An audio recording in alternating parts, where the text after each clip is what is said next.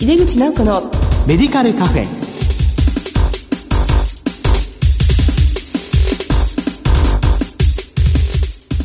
こんばんは。帝京平成大学薬学部の井出口直子です。井出口直子のメディカルカフェ。この番組は医療を取り巻く人々が集い語らい情報発信をする場です。おかげさまでこの番組も110回目となりました。今月は病院薬剤師の取り組みについて特集でお送りする1回目ですこの後素敵なゲストにご登場いただきます。お楽しみに。入出口直子のメディカルカフェこの番組は武田手羽の提供でお送りします。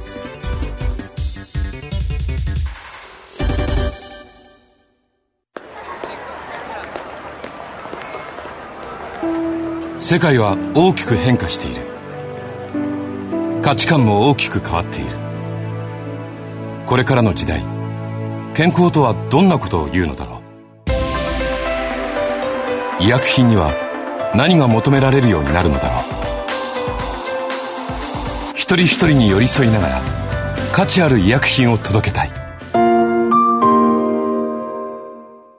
私たちは武田手羽です帝京平成大学薬学部の井出口直子です。病院薬剤師の取り組み特集の1回目です。緩和医療における病院薬剤師の役割と題してお送りします。今回のゲストは、日本医科大学多摩長山病院薬剤部長の高瀬久光さんです。高瀬さんどうぞよろしくお願いいたします。えー、高瀬久光です。どうぞよろしくお願いします。はい、ありがとうございます。あの、高瀬先生は、がん指導薬剤師、緩和薬物療法認定薬剤師としてご活躍です。まずは先生のご略歴、ご専門について教えていただけますか？はい。えー、福岡大学を、えー、1986年に卒業いたしまして、直ちに九州大学の研修生、そして、えー、福岡大学の薬剤部には入職しております。で、それからですね、えー、27年間勤務したわけなんですが、主に緩和チーム、で、その後はですね、えー、北陸大学で、えー、薬学部の方で教鞭をとっております。で、その後2年間経過いたしまして、えー、現在の施設の方に配属っていう形になりまして、えー、同時に東京薬科大学の客員教授ということで、その責務も負っております。はい、ありがとうございます。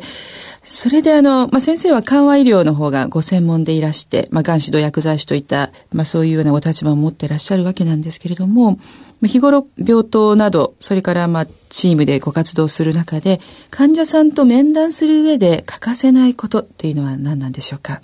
えー、そうですね。えー、まずあの、患者さんをありのまま見ることですね。ありのまま。はい。えー、これはどういうことかと言いますと、やはり私たち薬剤師というのは、カルテ、主に今は電子カルテがあると思いますが、それで、あの、いろんな情報をまず収集して、頭の中をいっぱいそういう情報を詰めて、で、患者さんのところに伺うわけですね。はい。えー、そうすると、えー、表情がどうしても硬くなり、傾向にあるというところがあります。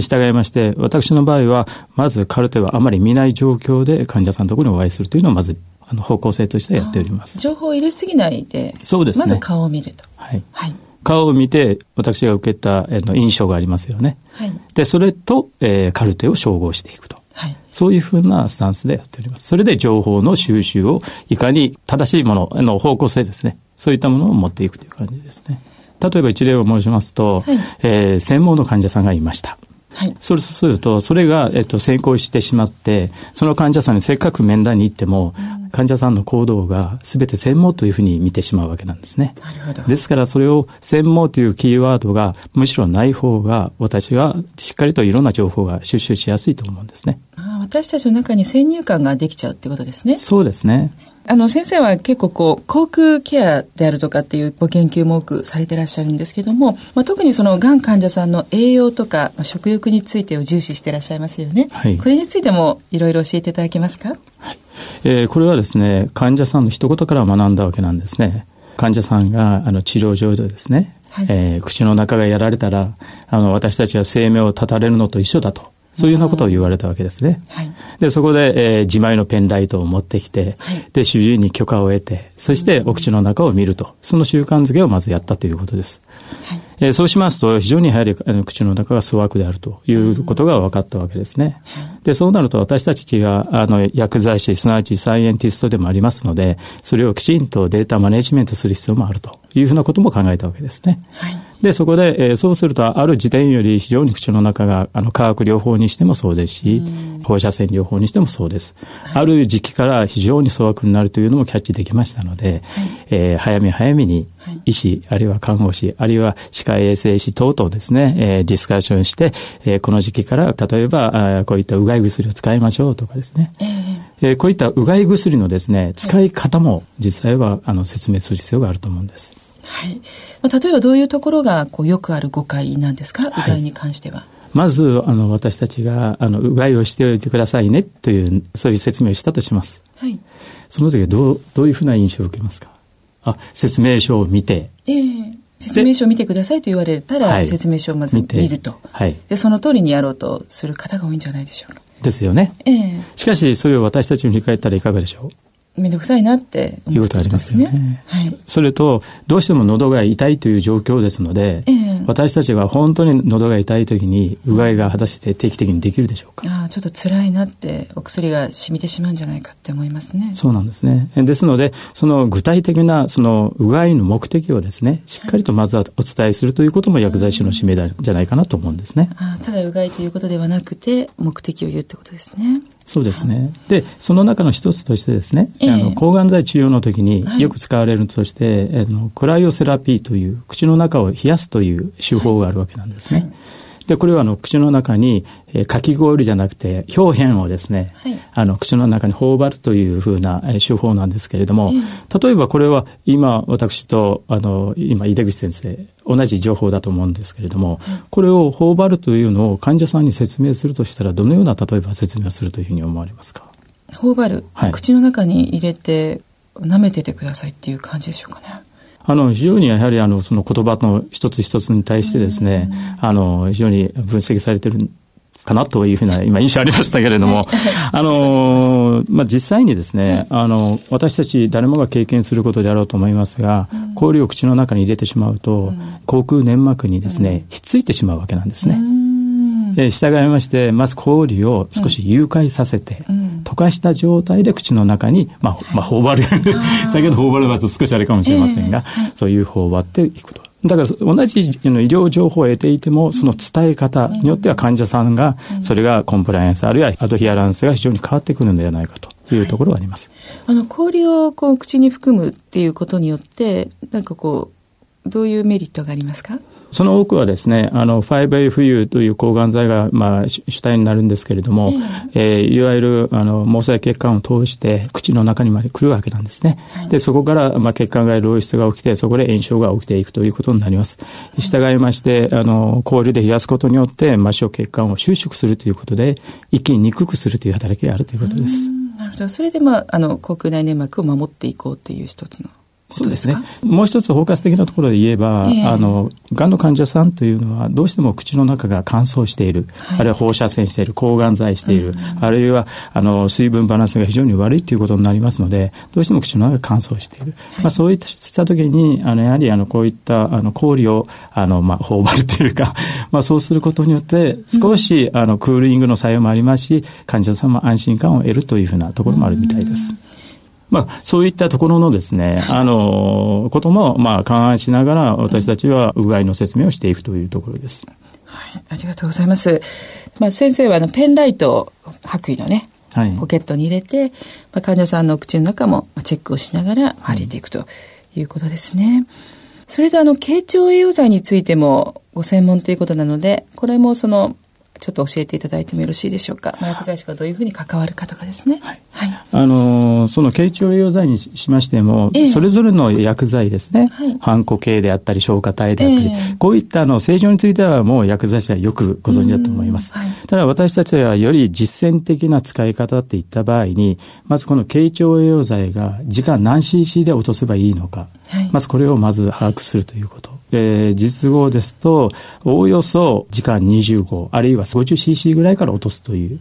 のがあります。そうすると、そこで薬剤師の役割としましては、その適化速度までチェックするという働きが出てきます。で、まあ、こういったこと、あるいはこの経腸栄養剤を使うことによって、よく下痢を起こしたりするんですね。はい、しかし、この下痢が、あの、実際のこの経腸栄養剤の適化速度による下痢なのか、あるいは、感染による下痢。はい、よく言われる疑膜性大腸炎と言われますけれども、はい、それによる下痢なのか、はい、まあ、こういったあのいろんな、えー、問題を定義していくということも大切ではなかろうかと思います。はい、また、あの、お薬を私たちが、あの、勉強する際にはですね、はい、あの、縦の勉強だけではなく、縦の勉強というの,、いうのは薬効ですね。はい、だけではなくて横の勉強。すなわち同種同行薬の勉強をしっかりと、まあ、学ぶということで、はい、え例えばこの経腸栄養剤をですね横並びにしますと、はい、えー、全体量としてナトリウムの量が非常に少ないんですね。はい、えー、となりますと経腸栄養剤が始まったというこのキーワードから、うん、もしかしてこの患者さんは低ナトリウム血症を起こすかもしれないとい。うことで、私たちは、検査値データを時系列に見る必要があるということなんですね。はい。はい。まあ、あの、幅広く、まあ、栄養に関しての勉強している薬剤師も今増えてつつあると思うんですけども、もう一つその接触の観点からの口腔ケアについてもお話しいただいてよろしいでしょうか？えー、そうですね。あの、この接触といった場合にはですね、はい、まずあの、ベッドの角度というのがあります。多分入院している患者さんの場合ですね、はい、在宅でも同じだろうと思いますが、はい、そうしたときに、ベッドがおおよそ45度上がった場合、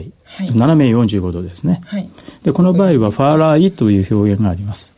これは看護領域ではですね、まあ、あの、よく、あの、習われる表現ではあるんですけれども、このファーラーイの状況で、えー、まず患者さんがこれでご縁をしない。で、そこで、えー、まあ、ちょっとした重い関係をですね、服用できるようになれば、まずは接触が可能であろうと。いうふうなところがあります。ですので、私たちはまずそのファーライのポジションであるという患者さんを面談行ったときにですね、はい、そういう状況であれば、あ、えー、もしかして接触が可能かもしれない、うん、まあ、そういうふうなことをまず考えることかなと思うんですね。はい、でまあそこで患者さんとの面談もやりそして、はい、えー、受け持ちの看護師とその辺を再確認した上で、えー、こういった食事が今入ってるんですねと。うんうんで、そこでは私たちはやはりまた食事の形態ということを、えっ、ー、と、理解する必要があると思います。今、まあ、こう、接触のことだと思うんですけども、そこはやっぱり薬剤師の出番っていうのは非常に重要。接触となりますと、どうしても栄養絡みになりますので、うん、あるいは言語聴覚士、えー、AST とよく言われますが、えー、そういう方々の職域になると思いますが、はい、えー、この栄養というところは、はい、えー、患者さんの QOL も、えー、関係してきますし、うん、えー、ひいてはこれがあの睡眠状況にも関係してきますし、はい、またあの排便コントロールなんかにも関係してきます。はい、したがってあのこれは薬剤師もしっかりと確認する作業が必要だというふうに考えます。その、まあ、一つのこう患者さんのベッドの位置から、まあ、いろんなことを考えて、その患者さんのすべてのその背景の生活背景が、まあ、薬物療法には関連しているし、その薬物療法だけ気に離して考えてはいけないと。ね、そうですね。あの、はい、まさにおっしゃる通りでして、えまた、あの、患者さんのお言葉というのは、すべてをこちらの方に伝えているわけではありませんので、はい、やっぱりそういうふうな環境づくりが大切であろうというふうに考えています。ありがとうございます。やっぱり包括的に患者さんを見ながら、まあ、多職種と情報をしっかり教育化していくっていうことですね。でも、ね、はい、もう一つ先生のもう、あの、大変、まあ、ご専門である緩和医療におけるコミュニケーション。なんですが、はいはい、まあ、先ほどもその、まず患者さんとお会いして、それで、えー、お話を聞いた後にカルテを見るっていう、まあ、スタイル教えていただいたんですけども、はい、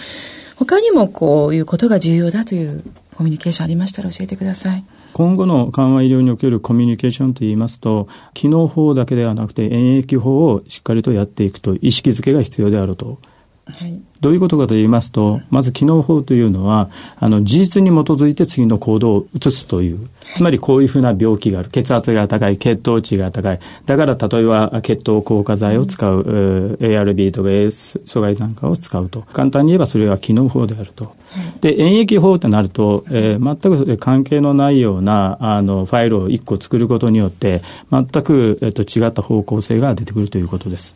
えー、例えば、はい、まあ、言葉は悪いかもしれませんけれど、はい、A さんは人間である。人間はなくなる。だから、全く違った、あの、事実ではなくて、理論をずっとつなげていくというふうなこと。はい、これは演疫法というんですけれども、えー、まあ、これによってですね、えー、どんどんプロファイルをこう作成すると。うんえこれは何を言っているかというと、はい、今後、予防的なですね、緩和医療というのが重要になってくると思うんですね。はい、今、既存のあの事象だけではなくて、はい、今後出現するであろう事象をですね、はい、医師や看護師等とあそういったディスカッションの上で、えこういうプロファイルを作っていくということです。そうしたときにどうしても薬剤師というのは、お薬があのベースになっていきますので、ですね。はい。しかしながら、やはりチーム医療、その中でもスキルミックスという言葉がありますけれども、も、はい、えー、そうなると、薬剤師の観点で今、看護の領域をどのように思うか、うん、あるいはあの医師の観点でお薬についてどう思うか、これをすべての職域の人たちがですね、ディスカッションすることによって、情報の漏れが少なくなるのではないかというふうに考えます。したがって、やはり今後はですね、そういったプロファイルがどれだけ作れるかというトレーニングが必要であろうというふうに思っています。あの、今こう話しいただいたこう演疫法の考え方は、予測を立てていくっていうことですかね。例えば A さんに起きたことが B さんにも起きるかもっていうような、もうちょっとシンプルに言うとですね。そうですね。それがこうちょっと予防的な緩和医療になっていくと。そうですね。はい。あの、一つだけ、えっと、事例を申しますと、うんえー、あの、腕が上がらないと。はい。単純に考えると、これは、えー、四十肩とか五十肩というふうな、例えばそういうふうなイメージが出ますよね。何もない人だとそういう。そういう。しかし、えっ、と、見方を変えれば、えー、もしかして、あの、血管が破れて腕が上がらないかもしれない。うん、えー、それは、あの、血管外漏出が来てるかもしれない。はい、えー、すなわち血管外漏出ということは、これは血管、透過性更新が起きてるかもしれない。はい、えー、すなわち CRP がすごい上昇しているかもしれない。うん、えそういうふうにかもしれない、かもしれないをたくさん持ってくるということです。えそれをいろんな職域の人と話すことによって、ある程度な A コース、B コース、C コースというふうに持っていくということ、絞り込めていくということですね。そういうことです。やっぱりこう現場ではたくさんのこう仮説を立てましょうということですかね。まさにおっしゃる通りです。はい、私たちは医師ではありませんけれども、えー、総合的に、まあ、総合診療医というのがあるじゃないですか。ああいうふうな形で薬剤師も総合的に見れる、うん、まあ、そういう柔軟性が必要であろうというふうに考えています。そうですよね。で、それでもそう多職種が、それぞれが見方があるわけなので、うん、それを話しながら患者さんに一番のいい医療を絞り込みつつ決めていくと。多職種連携であり、まあ、スキルミックスの結果なんだと。そうですね。まさに情報リテラシーというんじゃないかな、はい、というふうに感じております。ありがとうございました。はい。というわけで、病院薬剤師の取り組み特集の1回目、緩和医療における病院薬剤師の役割と題してお送りしました。ゲストは日本医科大学多摩長山病院薬剤部長の高瀬久光さんでした。今日はお忙しいところ本当にどうもありがとうございました。いや、こちらこそどうもありがとうございました。世界は大きく変化している。価値観も大きく変わっている。これからの時代、健康とはどんなことを言うのだろう。幅広いラインナップで信頼性の高い医薬品をお届けします一人一人に向き合いながらどんな時でも健康を咲かせる力を私たちは武田手羽です病院薬剤師の取り組みについて特集でゲストにお話を伺う1回目。今回のゲストの高瀬先生とは日本緩和医療薬学会でご一緒して毎年ワークショップを実施しています。来年は6月に札幌で行いますのでご関心がある方はぜひ緩和医療薬学会のホームページからご覧ください。次回は10月26日の放送です。亀田総合病院の船越薬剤部長にお越しいただく予定です。どうぞお楽しみに。それではまた帝京平成大学の井出口直子でした。井出口直子のメディカルカフェ。この番組は武田手羽の提供でお送りしました。